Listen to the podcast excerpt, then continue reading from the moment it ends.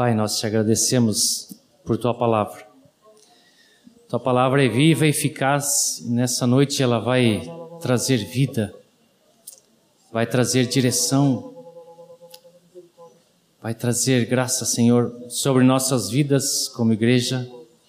E é por isso que nós estamos aqui pedindo que tu enchas o tom da tua graça, da tua unção, para que ele seja um canal livre para comunicar a tua palavra com autoridade, Senhor, para os nossos corações.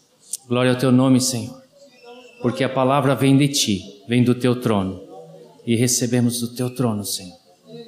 Obrigado, Senhor. Amém.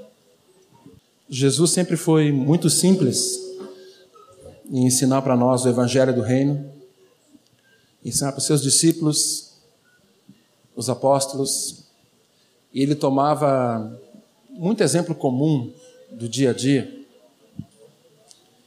E eu queria que nós abríssemos a palavra em alguns desses exemplos que Jesus trouxe, que nós conhecemos, que nós já estudamos, que nós já meditamos, cada um de nós certamente já foi abençoado por Deus lendo isso, ensinado por isso. Mas quando eu estudava alguma coisa para esse encontro, ah, o Espírito Santo falou para mim que essa é uma palavra para a igreja também. E eu quero tomar para mim essa palavra, como falei ontem, quero viver assim, porque eu quero amar a Jesus cada dia mais, com todo o meu coração. Ele é a razão de vivermos. Amém, queridos? se ele dissesse acaba a vida, nós teríamos nossa vida recolhida. Se ele dissesse alonga a vida, nós temos nossa vida alongada. Ele é o Rei, amoroso. E esse Rei amoroso sempre quer se manifestar a cada um de nós. E pode ser que nesse encontro aqui, haja alguém como eu, há 26 anos atrás, que veio um encontro assim, procurando alguma coisa mais de Deus. E naquele encontro eu encontrei Jesus. Jesus está aqui, Ele te ama, Ele tem um propósito muito especial e amoroso para a tua vida, tu que foste convidado ou vieste. Deus tem algo muito especial. O próprio Filho se revelar a ti. Vamos abrir a palavra juntos, queridos, em Mateus capítulo 13. Essa é uma parábola que todos nós conhecemos, a parábola do semeador. E quando estava lendo e estudando alguma coisa sobre essa parábola, o Senhor fez sobressair assim aos meus olhos as últimas duas sementes que o Senhor usou para ensinar sobre o aceitar e o andar com a sua palavra. Obrigado. Se vocês repararem, a, a primeira semente, ela cai à beira do caminho e as aves comem e não há como germinar.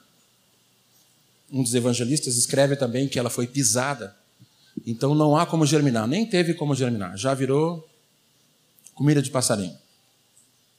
A segunda, embora aparentemente pudesse germinar, havia, quem sabe, um pouco de umidade naquela pedra, porque diz que saindo o sol secou, mas ela não tinha condição de frutificar. Ela podia até germinar, quem sabe, de um dia para outro. Com umidade, se essa pedra estava na sombra, mas a frutificação, a, a raiz dessa segunda semente, ela estava comprometida porque não havia terra. Mas as duas seguintes sementes, elas têm uma coisa em comum. A terra que ambas, a terceira e a quarta, caem, é uma terra totalmente produtiva. É uma terra que, se caindo a semente, ela certamente iria enraizar, não ia secar com o sol, as aves não a comeriam, e tanto uma como outra poderia frutificar. Mas o que o Espírito Santo quer nos lembrar é que há uma diferença, embora a terra fosse totalmente igual, a possibilidade de frutificação fosse igual, por que, que uma realmente frutificou?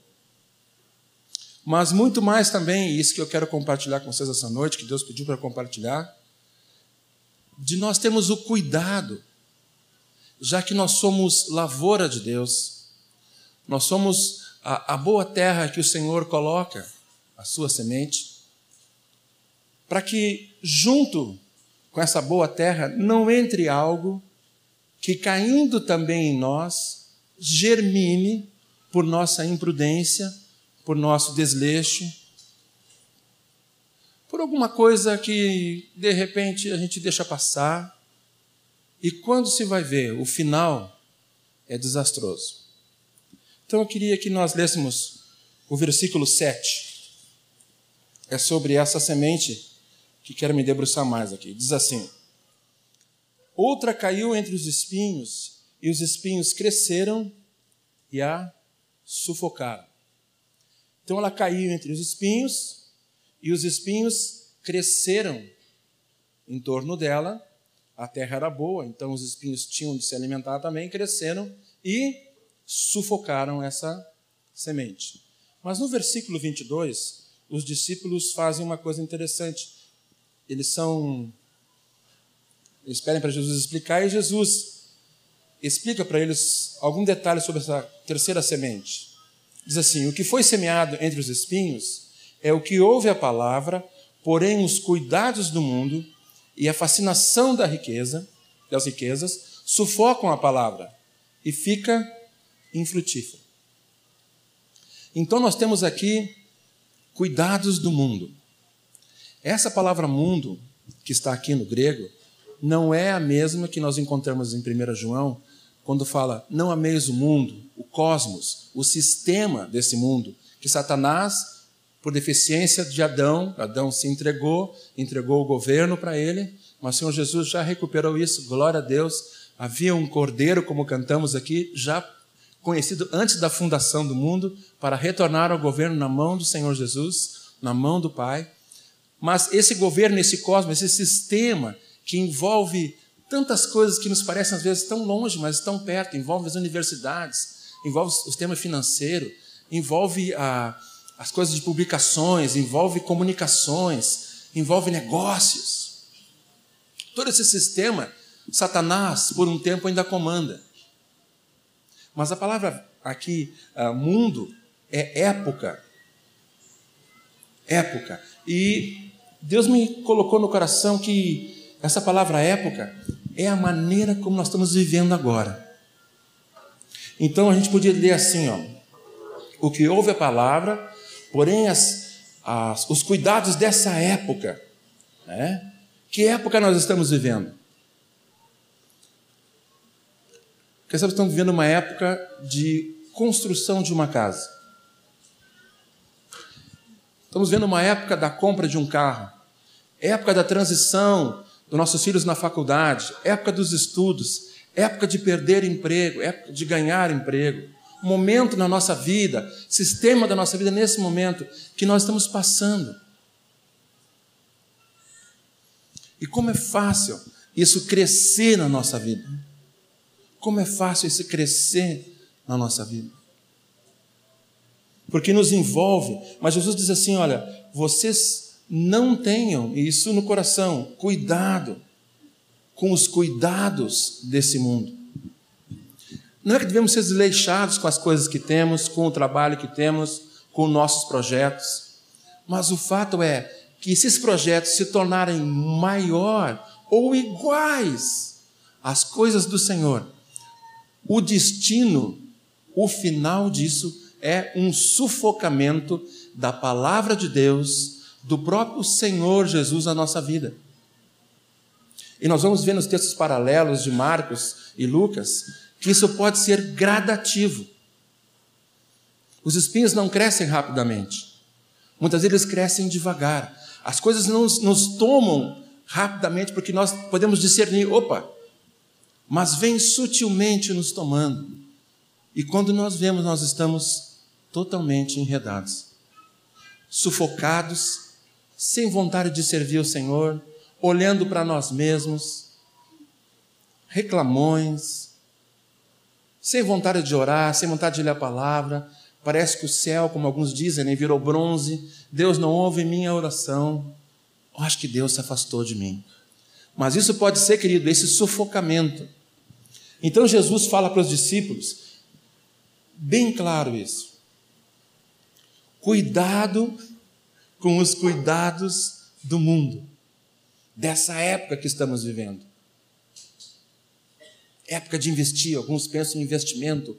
Vamos negociar, vamos não negociar. Vamos fazer isso, fazer aquilo.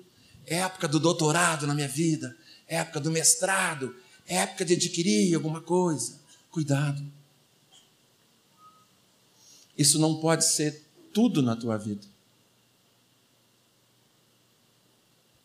E se repete nos, nos textos paralelos uma coisa interessante que mexe com o homem homem e mulher, homem e espécie, a fascinação da riqueza. Hoje existem situações que tu vai num posto de gasolina e recebe um talãozinho assim, preenche esse talão e tu vais concorrer a 50 gols com 50 litros de gasolina no tanque. Aí tu vira, tem um lolobola, aquele negócio, né? paga um real e ganha um milhão de reais. E tem sempre um, alguma coisa que vai tirar alguém do fundo do poço financeiramente. Vai ter a tua casa própria.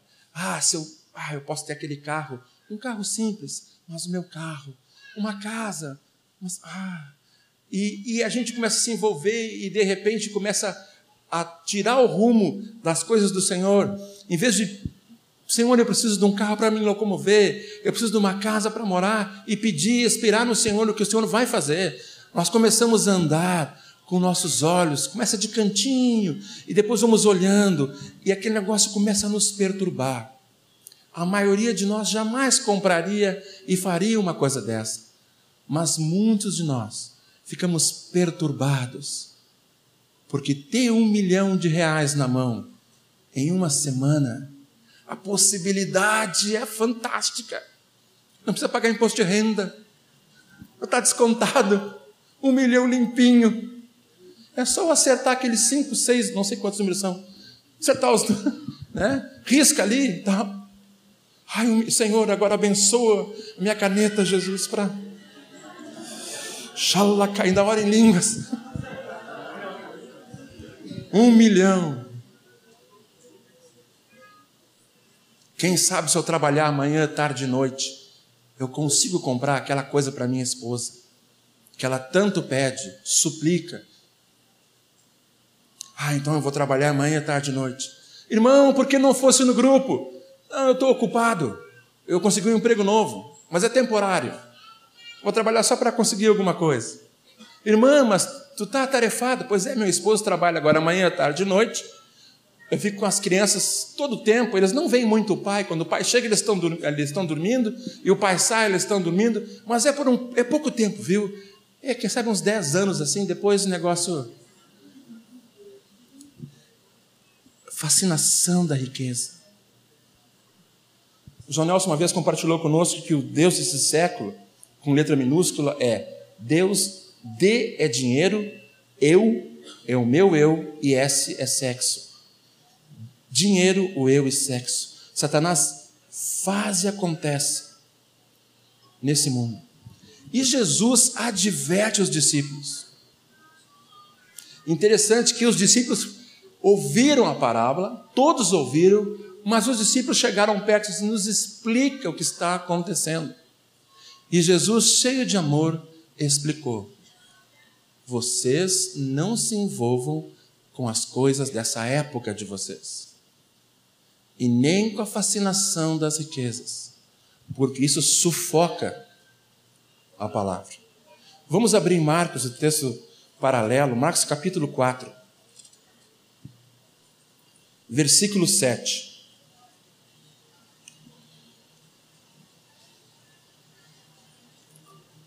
Diz assim: Outra parte caiu entre os espinhos, e os espinhos cresceram e a sufocaram, e não deu fruto.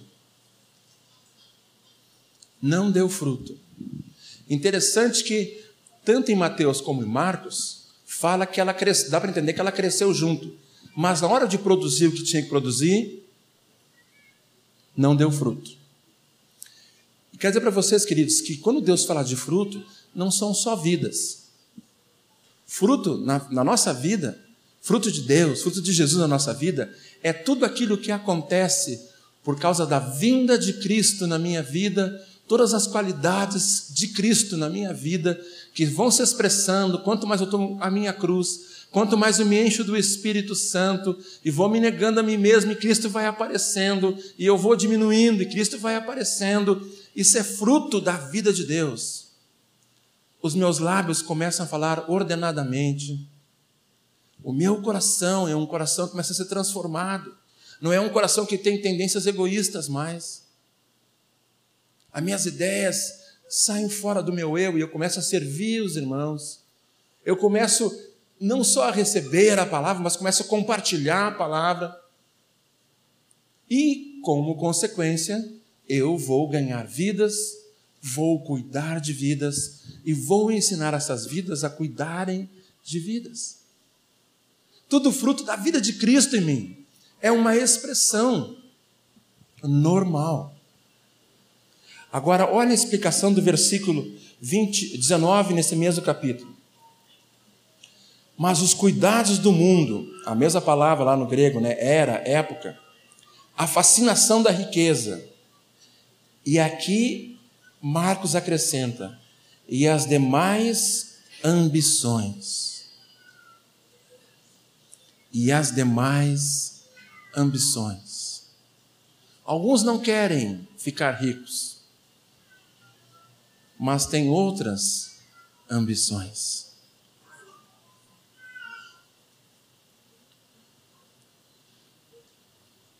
Existe no meio dos músicos, não entre nós, mas a gente que viaja um pouquinho pelo Brasil vê músicos ambiciosos. Qual é a ambição do músico? Dirigir um encontro nacional ser o líder de louvor da sua congregação, tocar em destaque. Há entre os líderes ambições. Eu quero ser o pastor-chefe da minha congregação. E assim vai indo. Mas não é só entre músicos e liderança. Entre nós, queridos existem ambições.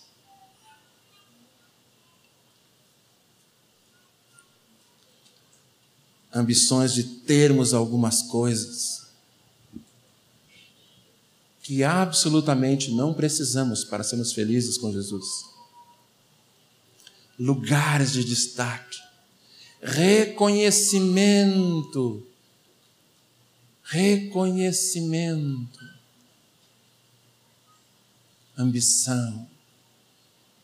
Não sei se existe uma ambição sadia, né? A palavra fala quem almeja, né? O episcopado almeja. Na realidade são quase sinônimos, né? Mas aqui a palavra ambição me traz assim, uma coisa na qual eu posso largar tudo para buscar aquilo que eu almejo. Uma posição na minha empresa. Eu não estou bom como gerente geral do setor eu quero ser gerente, presidente.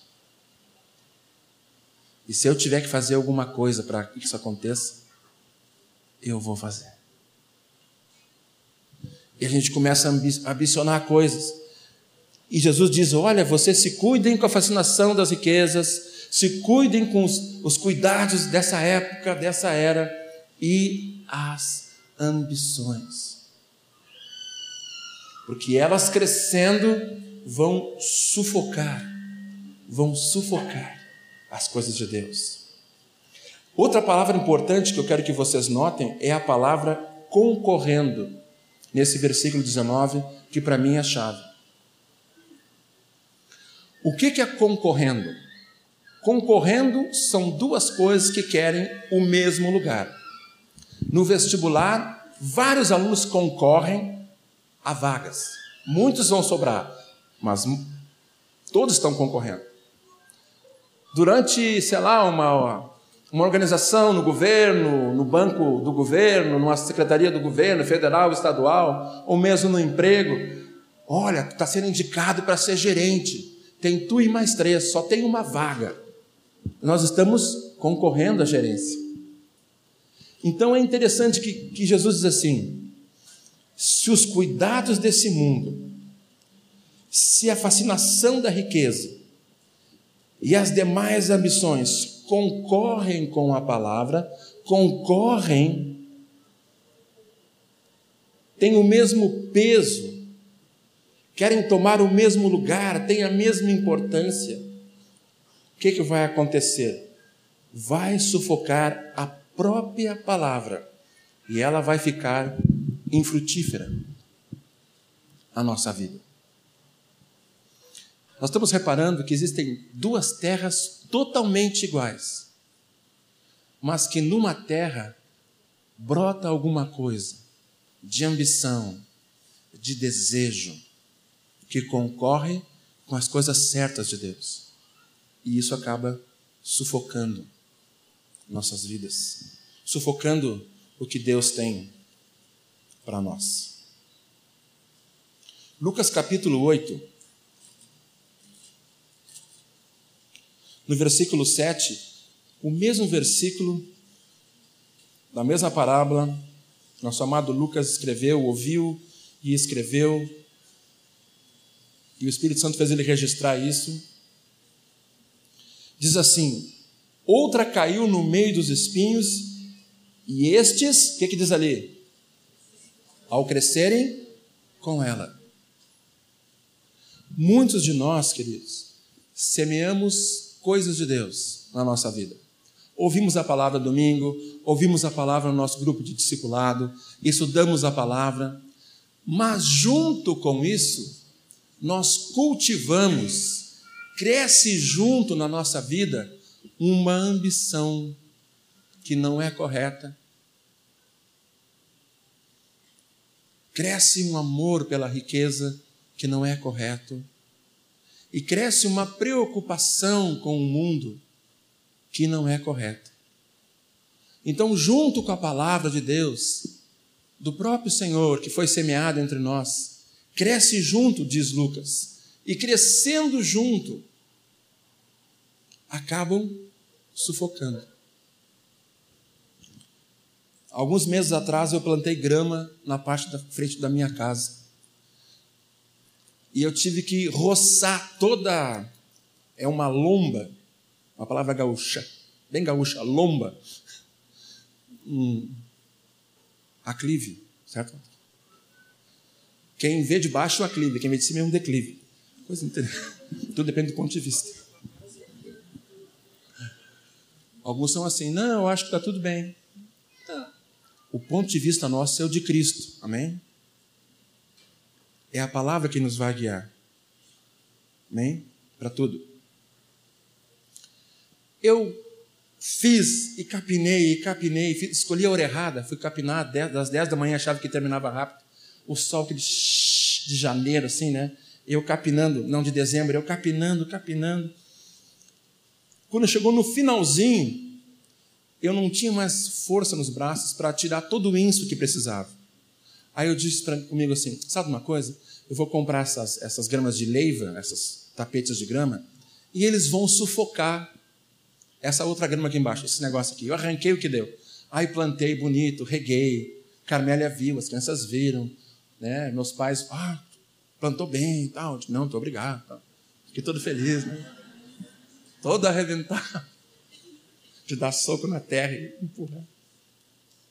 Mais ou menos um mês depois eu estou lá, namorando a minha grama, como eu falei ontem, né? E a grama me namorando, eu namorando a grama, ela me namorando, eu vou te cortar agora. Quando eu estou cortando a grama assim, o que, que eu vejo? Algo que não era grama.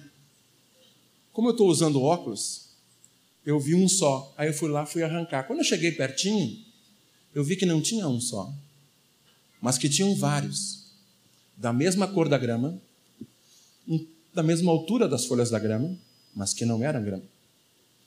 Aí eu fui arrancar. E qual foi minha surpresa? Que era difícil de arrancar e eu descobri que o toco que fica embaixo produz outro. Com extrema rapidez. Eu plantei, fui negligente no sentido de não acabar as forças, eu não tirei. Reguei, adubei e cresceu junto a grama e o inso. Jesus disse o seguinte: cuidado para os discípulos, para nós, porque pode estar crescendo junto com a palavra algum inso. E não adianta botar a palavra em cima de inso, porque inso é inso e palavra é palavra. Inso tem que arrancar, tem que ir fundo e arrancar, não só cortar as folhinhas. Ah, vai, vai nivelar tudo com um cortador de grama tudo verde. Dali a pouco vem ele de novo. Mais forte, mais robusto. Jesus nos diz que crescendo junto acaba sufocando. Quantos de nós, às vezes, gostamos de uma música? Não é uma música cristã, mas também não tem uma letra que não é cristã. É só um instrumental. Então a gente ouve em casa, lendo um jornal, ouve no carro, no CD, quando está dando uma voltinha para queimar umas calorias, ouve no CD portátil, lê algumas coisas que não são da palavra, né? Mas também não tem bandalheira, não tem, né? Mas é, dá para ler, né? E começa a se informar e ver alguns programas e conversar algumas coisas e esquecemos que a palavra fala que as más conversações corrompem os bons costumes e de repente a gente se vê enrolado. Nós estamos adubando coisa que não é para ser adubada, mas para ser arrancada. E queridos, as coisas do mundo, elas nunca serão santas, não importa o tempo que passe, não importa o que se faça. Ah, vou deixar. Não deixa, querido. Tira fora. Se a terra pudesse falar comigo quando eu cravei a faca nela para tirar o inso, ela ia dizer: pô, tu me afofa e depois me mete uma faca para tirar o inso. Eu ia dizer: eu estou te tratando. No momento é dor, mas depois tu vai ficar toda verdinha, linda, maravilhosa. Mas está doendo. Mas contempla o final. Ah, tá bom. Contempla o final, meu querido. Contempla o final. Versículo 14. Jesus explica bem claro para os discípulos de novo. A que caiu entre os espinhos são os que ouviram e no decorrer dos dias. Olha que interessante. Decorrer dos dias cai bem com crescem com ela. Crescem com ela. Decorrer dos dias. De repente, o que tu achava que podia ser tapado e escondido, vem crescendo. E no decorrer dos dias, aparece.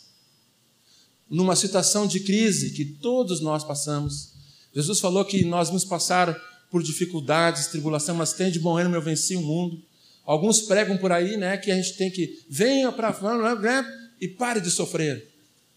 Né? Jesus não estaria nessa congregação. Jesus olharia assim e disse: ah, ah. Eu tenho que aprender as coisas pelo, pelo que sofri ou vocês não sofrem? Vocês estão com um cara que não. Vamos ver, quem sofre aqui por Jesus? Ah, tá bom. Levei um susto. Sofrer conosco mesmo, de dizer, ah, Jesus, de novo, eu errei. Sofrer quando falam contra nós, quando falam de nós, ou quando não falam de nós.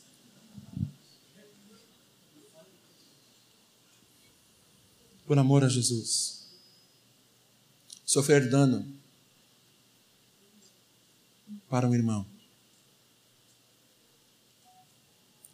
Interessante que Jesus liga, né?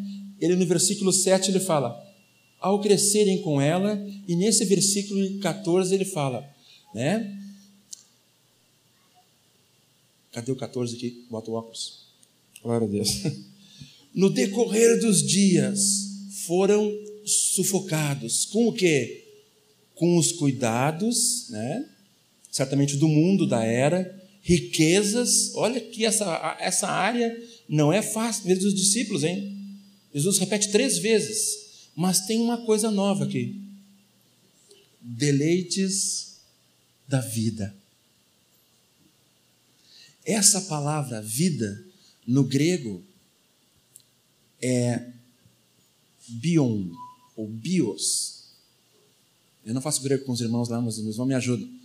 Bios é uma vida normal. O que é uma vida normal? Comer, beber, ter sua esposa, sua família, ter um lugar para morar. Uma vida ah, bem simples. Uma plenitude absoluta nesse nível de vida que as pessoas procuram. Eu posso começar a me deleitar nisso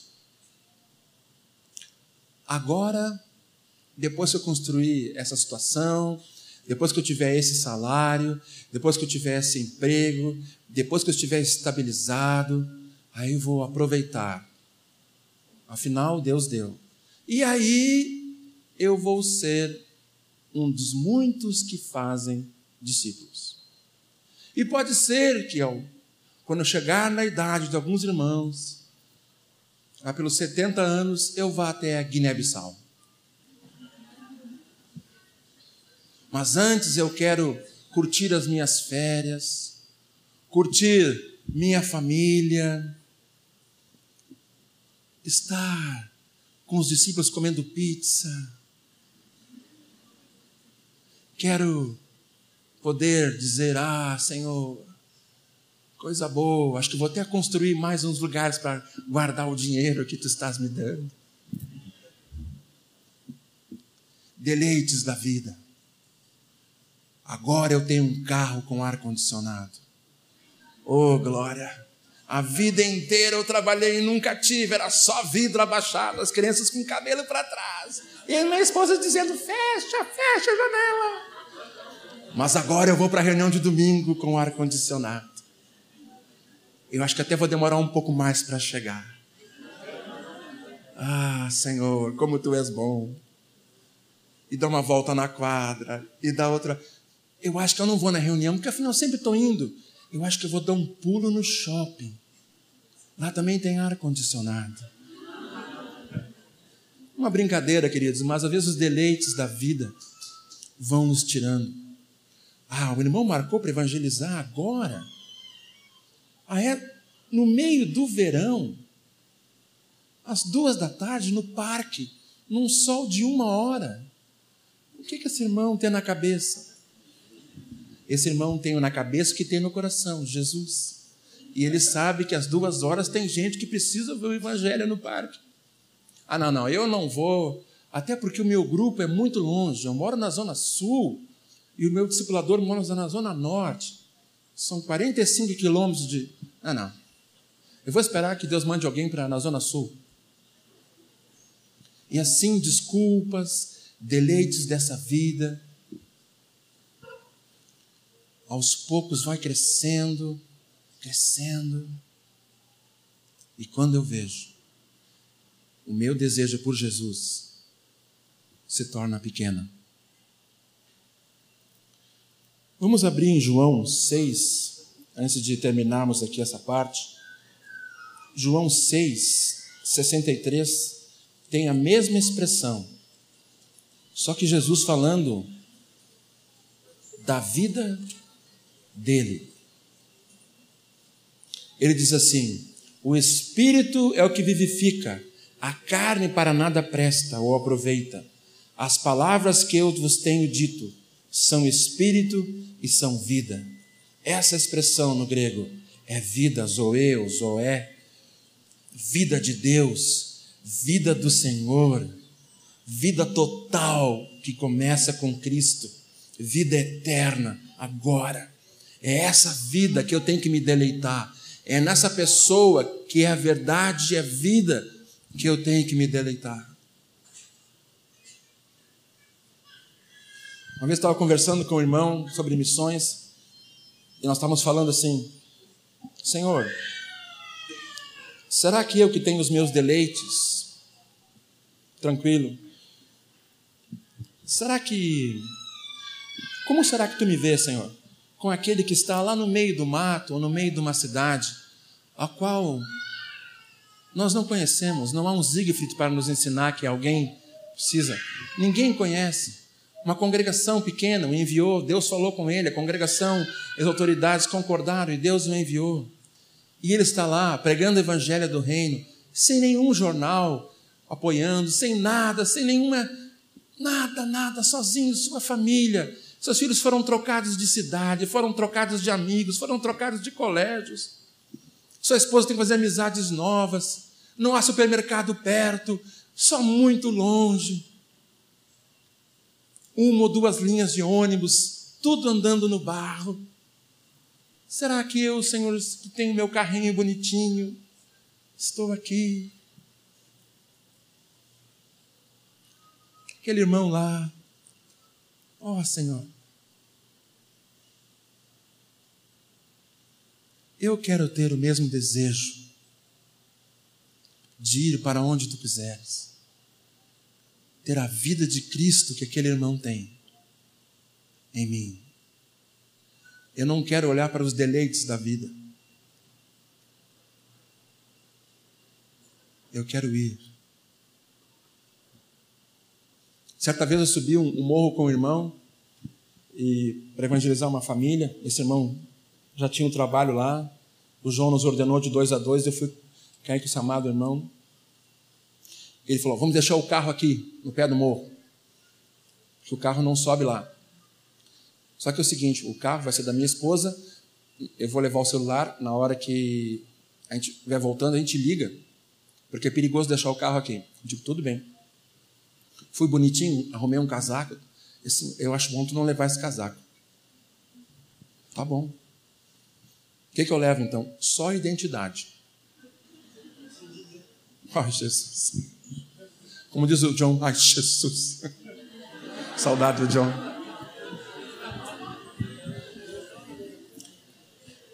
Posso fazer um PS aqui?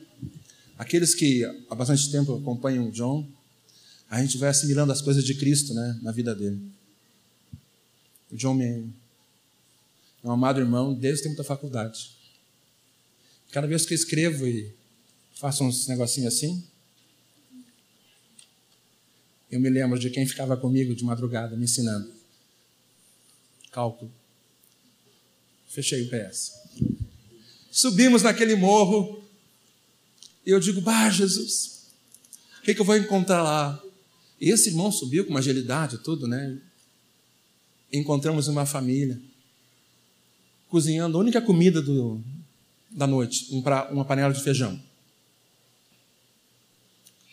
E muito alegres e muitas crianças, lindas crianças. Mas eles perseveraram. Eles talvez não tivessem os deleites da vida, eles não sonhavam com ar-condicionado e coisas assim.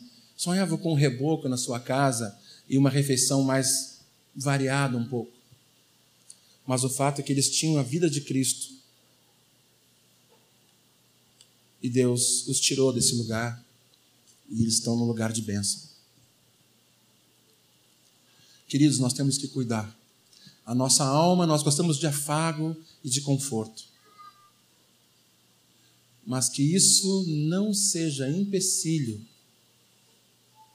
não cresça junto o desejo disso, disso ser a coisa melhor e o meu maior desejo, para que isso não sufoque toda a palavra de Deus, tudo que Deus tem depositado na boa terra que tu és e que eu sou contigo. Queria terminar lendo a quarta semente, somente em Lucas.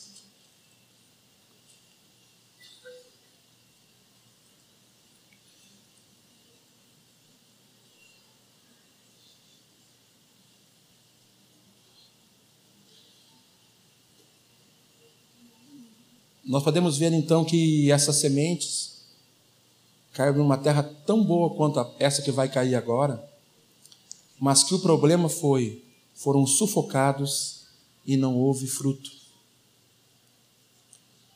Houve um crescimento, mas um crescimento que não deu em nada. Se essa planta dá fruto, se essa árvore dá fruto, é que o final biológico da existência dela é o fruto. Tem plantas que não têm fruto. Esporos reproduzem e outras coisas de reprodução. Mas se Jesus fala que essa que tem fruto, então o final que Deus desenhou para ela é o fruto. O ápice dela é a produção de fruto. Ela cresceu, foi sufocada e não chegou no final da sua vida com satisfação, com Cristo não produziu fruto. Chegou frustrada e longe de Deus. Mas aleluia, porque nós somos, por misericórdia de Deus, queremos ser sempre a que caiu em boa terra. E no versículo 15 de Lucas 8,15, diz alguma coisa sobre essa boa terra. Por que, que ela é boa? Interessante que tanto o escritor de Marcos, o de Mateus e o de Lucas eles definem a boa terra como algumas coisas que aconteceram à semente e não a qualidade da terra. Ou seja, o poder germinativo das duas terras era igual. Mas a boa terra que recebeu é pelas qualidades que desenvolveu em relação à semente. E diz ali: ouvindo. Nós vamos ver que existem outros textos também. Esses, esses textos paralelos falam muito sobre ouvir, né? Ouvindo de bom e reto coração. Nós temos que ser ouvintes de bom e reto coração.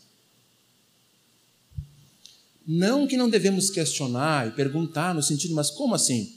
Os discípulos perguntaram: explica-nos a palavra. Mas, quando formos instruídos pelo Senhor, através de irmãos, nós temos que ter no nosso coração, lá dentro, um ouvidinho bom e reto Algo que diga, meu irmão, eu vou ouvir com atenção. Já falou para alguém, alguém disse para ti assim, ah, tudo bem, tá. E fez totalmente diferente? O que, que é isso? Isso não é um bom reto coração. Isso é um coração que faz a própria vontade dele. Existem muitos entre nós que têm ouvidos. Se você for no finalzinho da parábola lá em Mateus, Jesus diz assim: quem tem ouvidos, o quê? Pô, mas que coisa interessante. Quem tem ouvidos, fale. Ouvido é para ouvir. Por que será que ele fala, quem tem ouvidos, ouça? Eu acredito que Jesus se refere a esse ouvido bom e reto. Muitos ouviram essa parábola. Muitos. Os doze, os outros que não eram apóstolos com eles, que não seriam apóstolos ou que não eram apóstolos, a multidão, e Jesus encerrou uma coisa que para nós parece ser gozado. Quem tem ouvidos para ouvir, ouça. Mas para que servem os ouvidos? Para ouvir. Mas Jesus estava referindo-se: olha, queridos, Quem tem bom ouvido. Ah, mas eu não sei se eu tenho bom ouvido. Uma característica de um bom e reto coração, um coração que ouve, é um coração que já não fica armado. O irmão começa a falar uma coisa conosco que nós nos armamos assim, cheio de versículos. Quando ele parar de falar, eu vou atacar.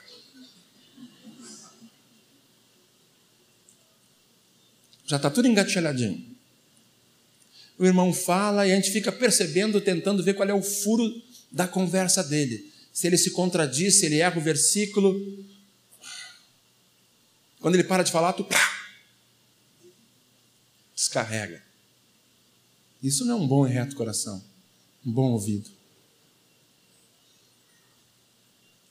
Um bom ouvido é o que ouve. Não sei se vocês mergulharam alguma vez viram como ficou aquela aguinha dentro do ouvido, ficou assim, horrível. E a gente bate, pula, e a aguinha não sai. E o que, que é? Quer te falasse? Fala do lado de cá, que o lado de cá está tá entupido. A gente fala, né? Eu não estou ouvindo bem. Como é ruim. Como é ruim para Jesus ter em nós, seus discípulos, ouvidos entupidos por outras coisas que não sejam não seja não, a palavra tá, aqui não está certa, porque tem que ter um ouvido, não tem que estar entupido de coisa nenhuma. Mas ouvido entupido com coisas que não sejam do Senhor. Não temos que estar com os ouvidos entupidos, temos que estar com os ouvidos abertos. Para não sermos sufocados. Para que as coisas não cresçam junto com a gente, a gente. Mas olha o tamanho do meu problema. E aí vem e diz assim: é, tu regasse ele tanto quanto regasse a palavra. Pecado vai ser pecado a vida inteira. E ali fala outra coisa importante, e aí termino com vocês. Retém a palavra. Retém a palavra. O Márcio trouxe domingo passado algo sobre Jesus ter o governo sobre os seus ombros. Eu saí pensando, né? Muita gente diz, a gente lê a palavra de manhã, ora, ora com um discípulo, atende alguém, vai em algum lugar, ministra no hospital, vem para cá. Puxa, cumpri toda a minha tarefa de diácono, estou tranquilo. Posso olhar os irmãos de frente. Mas realmente, eu acabo levando muita coisa sobre os meus ombros, coisas que não são para que eu leve nos meus ombros. O que eu tenho que levar aqui, querido, se eu tivesse que levar uma coisa, seria a cruz. Quer levar alguma coisa? Leva a cruz. Leva a cruz aqui. Aqui. Aqui. Amados, reter a palavra. Pedir, Senhor, eu quero reter a palavra. Vocês já tentaram segurar um líquido na mão assim? A gente tem que fechar bem a mão, né? Eu falei para os irmãos que alguns de nós parece que andamos com uma cumbuca virada ao contrário. Deus derramando graça, Deus derramando óleo em Cristo Jesus. Todas as coisas foram feitas em Cristo, em Cristo Deus se manifestou. Cristo é a própria vida de Deus. Como o Pai andou, ele andava. Podemos ver o Pai. Mas alguns fariseus, algumas pessoas não queriam, não queriam receber de Deus. Alguns parece que não querem reter a palavra, anda com seus bolsos fechados, seu coração fechado, tudo fechado, sua cumbuca, se é que pode dizer assim, né, virada para baixo, enquanto se tivesse virada para cima receberia óleo de Deus, alegria de Deus, unção de Deus para a vida. Reter. Quando alguém derrama água nas mãos para beber, a gente não bebe com as mãos, com os dedos abertos. E quanto mais sedento nós estamos, mais nós fechamos nosso dedo e aquela, aquela pocinha de água que fica na nossa mão, nós tomamos com tanta vontade retemos a água, porque é precioso para nós, estamos sedentos. Nós temos que reter as coisas de Cristo assim. Nós precisamos ter esse desejo, Deus, eu quero ter esse desejo no meu coração. Como a corça suspira pelas correntes das águas, eu quero pegar a minha mão, quero reter tudo que eu tenho, trazer todas as minhas vasilhas e abri-las diante de ti e tu derramar óleo e óleo de unção e óleo de alegria. Reter as coisas de Deus, ter um bom e reto coração e reter as coisas de Deus. E finalmente, essa frutificação tem uma palavra. Fala de perseverança. Um dos primeiros estudos que eu pedi para o meu discipulador, há vinte e poucos anos atrás, meu pai na fé, Erasmo,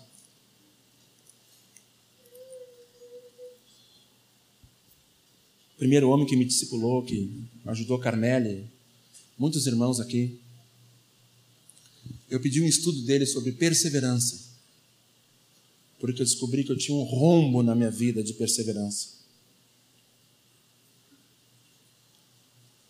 Ainda tem que acertar umas coisas, irmãos. Ainda tem que, eu confesso que ainda tem que acertar umas coisas. Mas esse rombo, quando eu vi que, que, como discípulo, eu tinha que ser perseverante nas coisas de Deus, eu tinha que reter as coisas de Deus, eu tinha que ter um bom e reto coração e aprender, sem sair julgando, sem sair querendo responder, sem querendo deixar o meu eu se levantar. Eu digo, meu irmão, me dá um, um estudo sobre perseverança. Eu quero ver onde está na palavra. Eu tinha um mês de fé, eu quero ver onde está na palavra perseverança. Eu preciso disso.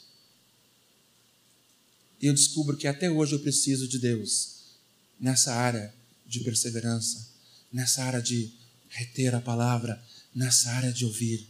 Cada um de nós precisa, precisa, precisa cuidar do que está caindo junto com a semente de Deus, para que daqui a um tempo a gente possa frutificar com alegria e não ficar triste e dizer assim: minha vida foi frustrada Queria encerrar com um testemunho que Carmela estava conversando comigo hoje antes de vir. Sobre algumas pessoas que começaram conosco no ministério de música.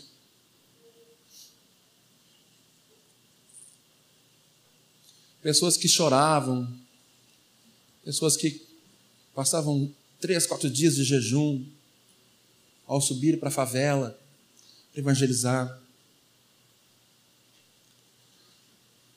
E hoje estão perdidas em misticismos. Algumas estão com os casamentos abalados.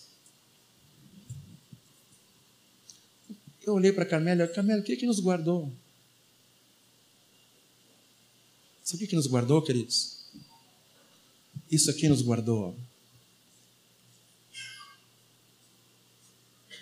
Isso aqui nos guardou. Jesus no corpo nos guardou.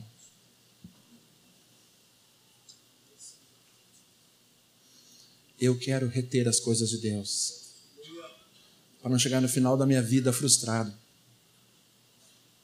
E quando eu estiver indo para o Senhor, eu vou dizer assim: Ah, Senhor, e aí? Será que eu realmente vou estar contigo?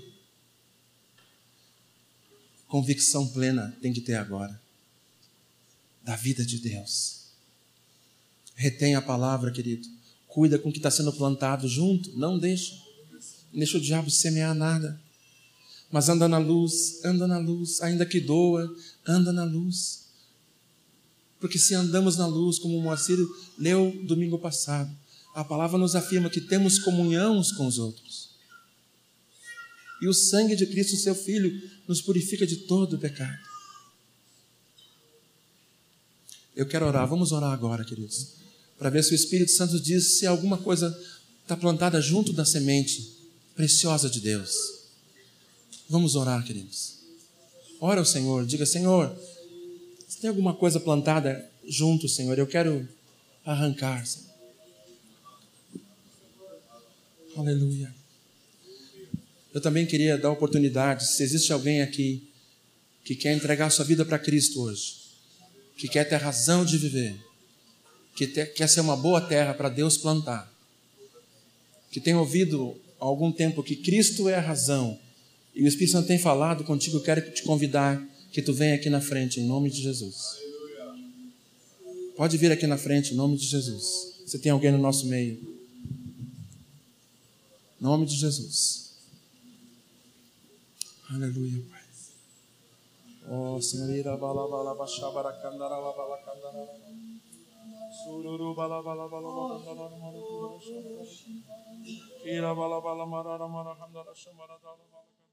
Vamos permanecer mais alguns minutos dessa forma diante do Senhor. Certamente a palavra está entrando profundamente no coração de cada um de nós.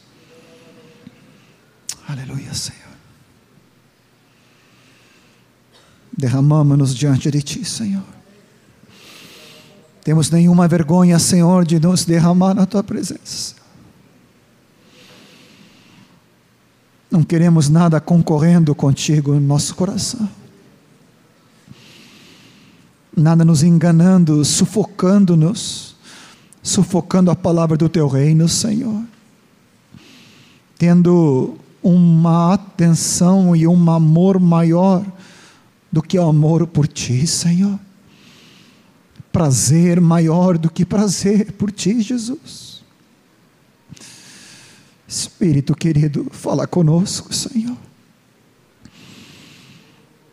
Se há em nós, Senhor, qualquer cuidado, qualquer ambição, seja ela disfarçada, religiosa, seja disfarçado de outras formas, Senhor, mas se é ambição que concorre com teu reino, tira de nós, Senhor.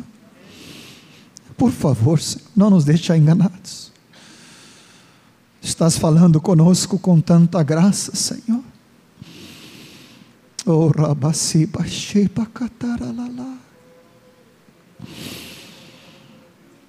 Oh, Senhor. Quanta preocupação com os deleites, com os prazeres. Oh, Jesus. Queremos ter o nosso coração para contigo, Jesus. Sejamos nós, crianças, adolescentes, jovens, velhos. Senhor, não importa, tu estás falando com cada um de nós como discípulos e nós queremos ouvir de bom e reto coração, Senhor.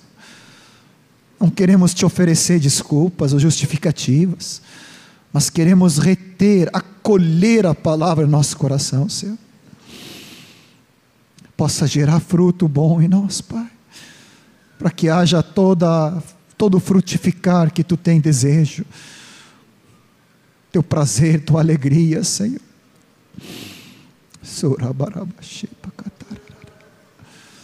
Vai orando diante do Senhor, meu querido.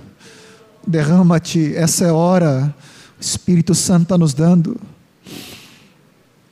Xarabarabacatara.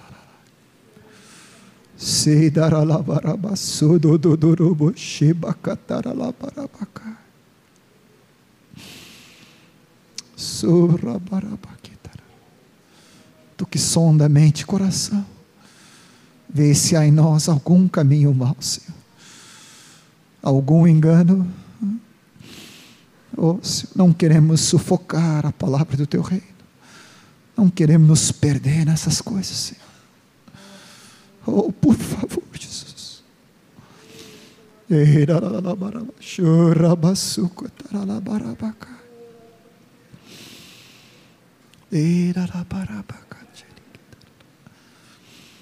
Sura da da da da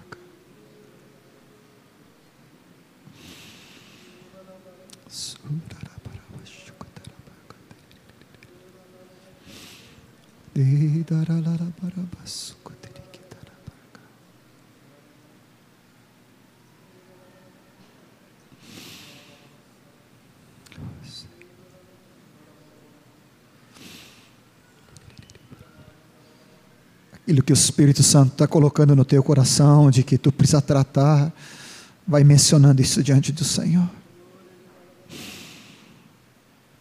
Oh, vai falando diante de Deus vai te arrependendo e nos arrependendo diante de Deus. Oh Senhor amado. Vamos abrir isso um com os outros depois, à noite, durante a semana. Vamos buscar os vínculos, vamos abrir isso nos, nos grupos de discípulos. Não vamos deixar isso entrar, como se diz, por um ouvido e sair por outro, mas Vamos ouvir e reter a palavra do Senhor. Queremos ser discípulos que põem em prática a tua palavra, Jesus. tu estás falando com tua igreja. Oh, aleluia, Senhor.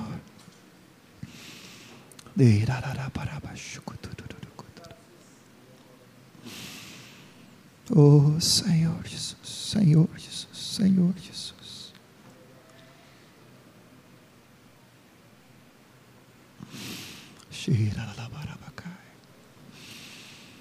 Então nós poderíamos ministrar diante de Deus de novo aquele cântico de meu maior amor é Jesus.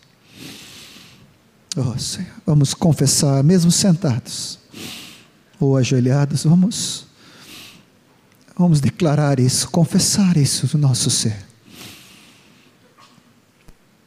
Aleluia. Oh, o que nós mais queremos é cada dia te amar mais, Jesus. E não haver nenhuma, não haver nenhuma concorrência no nosso coração.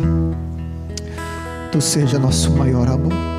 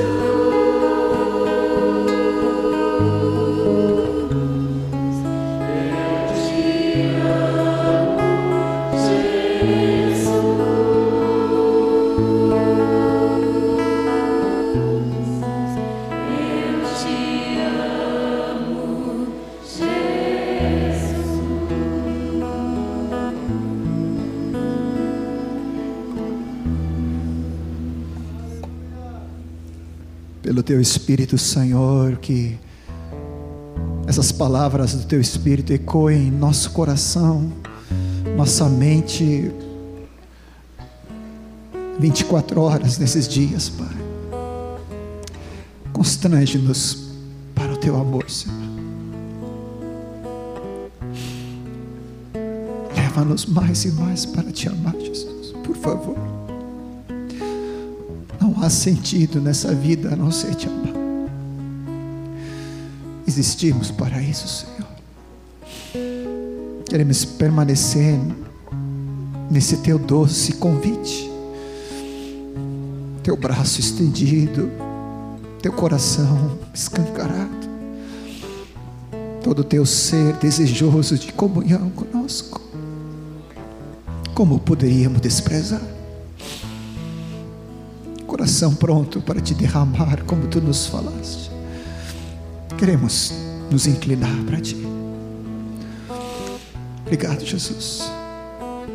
Conduz-nos na simplicidade das tarefas, das responsabilidades, dos compromissos, dos negócios, cada situação com a família, com a esposa, com os filhos, cada situação, os que estão vindo das férias, os que estão saindo, os que estão permanecendo.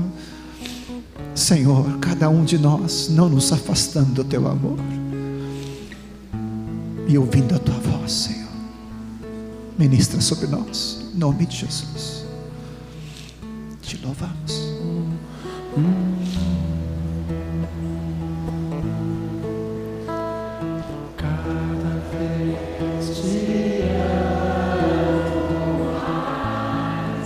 Mais.